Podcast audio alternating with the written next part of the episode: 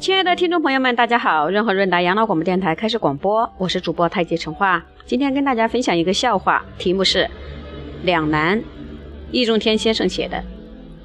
我在四川时见到一个人，他一边拜文昌帝君，一边叹气，不知道拜对了没有。我问他：“你要干什么呢？”对方说：“我孩子考大学。”对，文昌帝君就管高考。我告诉他：“哎。”你不晓得，我的娃儿考的是斯坦福大学。文昌帝君懂英语不？那位四川家长说。